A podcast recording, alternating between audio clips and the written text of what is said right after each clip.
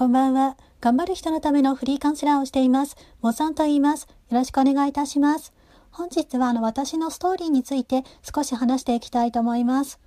私があの社会人になったあの最初の2年間はあのベンチャー企業で飛び込み営業を2年間していたんですよ。仕事内容としてはあの個人向けだとあのインターネットの営業をしていましてあの法人向けだと置きお菓子の営業をしていました。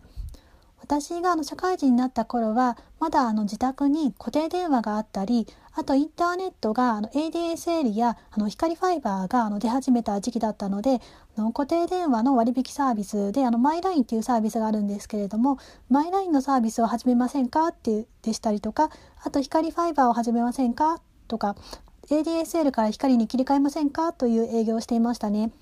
その頃はあの光ファイバーがあの出始めた時期だったのであの需要がありましたね。またあの私はもともと人見知りだったんですけれども人と話をすることが好きだったのであの営業の仕事は楽しかったですね。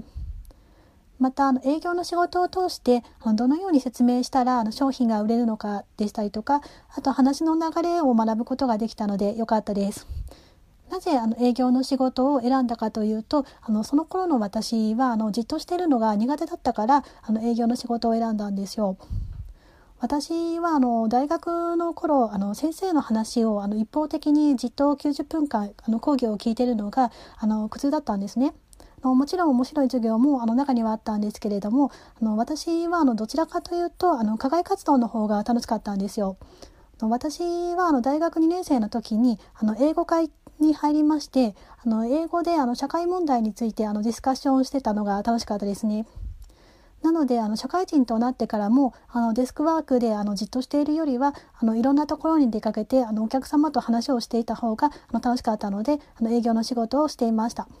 それであの2年間営業の仕事は続けたんですけれどもあの2年後には営業の仕事を辞めることになります。と辞める理由としてはあの4つありましてあの1点目があの慢性的に腰痛だったことがありますね。今とかですとあの iPad とかであの契約の書類を運んだり皆さんしてるかと思うんですけれどもその頃はあのまだあの紙ベースが基本であのお客さんに説明する書類とかあと契約の書類をあの常にカバーに入れてあの持ち運ばなければいけなかったのであの結構重かったんですよ。それがあの原因であの腰痛になりましてその腰痛が続いたのもありましてあのやめたいなと思いました。2点目があの営業の成績があのスランプに陥ってたことですね。3点目はあの営業の仕事はやりきったと思えて今度はあのパソコンを使う仕事がしたくなったのであの営業の仕事は辞めたのもあります。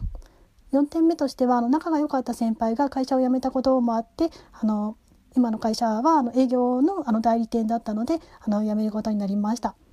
本日は以上となります。ここまで聞いていただきましてありがとうございます。これからも一緒に頑張りましょう。